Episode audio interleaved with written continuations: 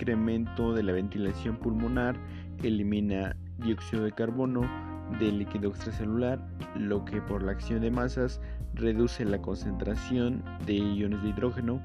Por el contrario, la disminución de la ventilación va a aumentar el dióxido de carbono y por tanto se va a elevar la concentración de iones de hidrógeno en el líquido extracelular.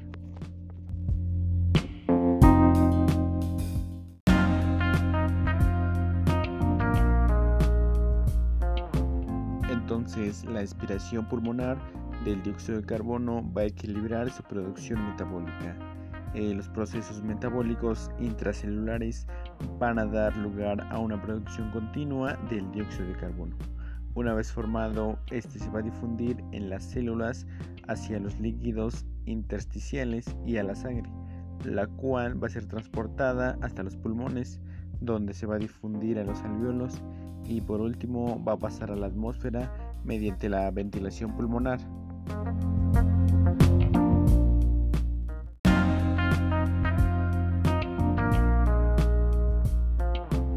La cantidad del dióxido de carbono disuelto es normalmente en los líquidos extracelulares es alrededor de 1.2 moles por litro, lo que corresponde a una presión parcial de dióxido de carbono de 40 milímetros de mercurio.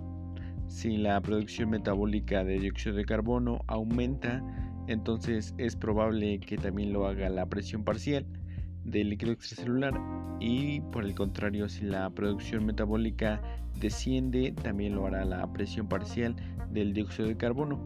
Cuando aumenta la ventilación pulmonar, el dióxido de carbono es expulsado de los pulmones y la presión parcial del dióxido de carbono del líquido extracelular baja. Entonces, los cambios tanto de la ventilación pulmonar como de la velocidad de la formación del dióxido de carbono en los tejidos puede modificar la presión parcial del dióxido de carbono del líquido extracelular.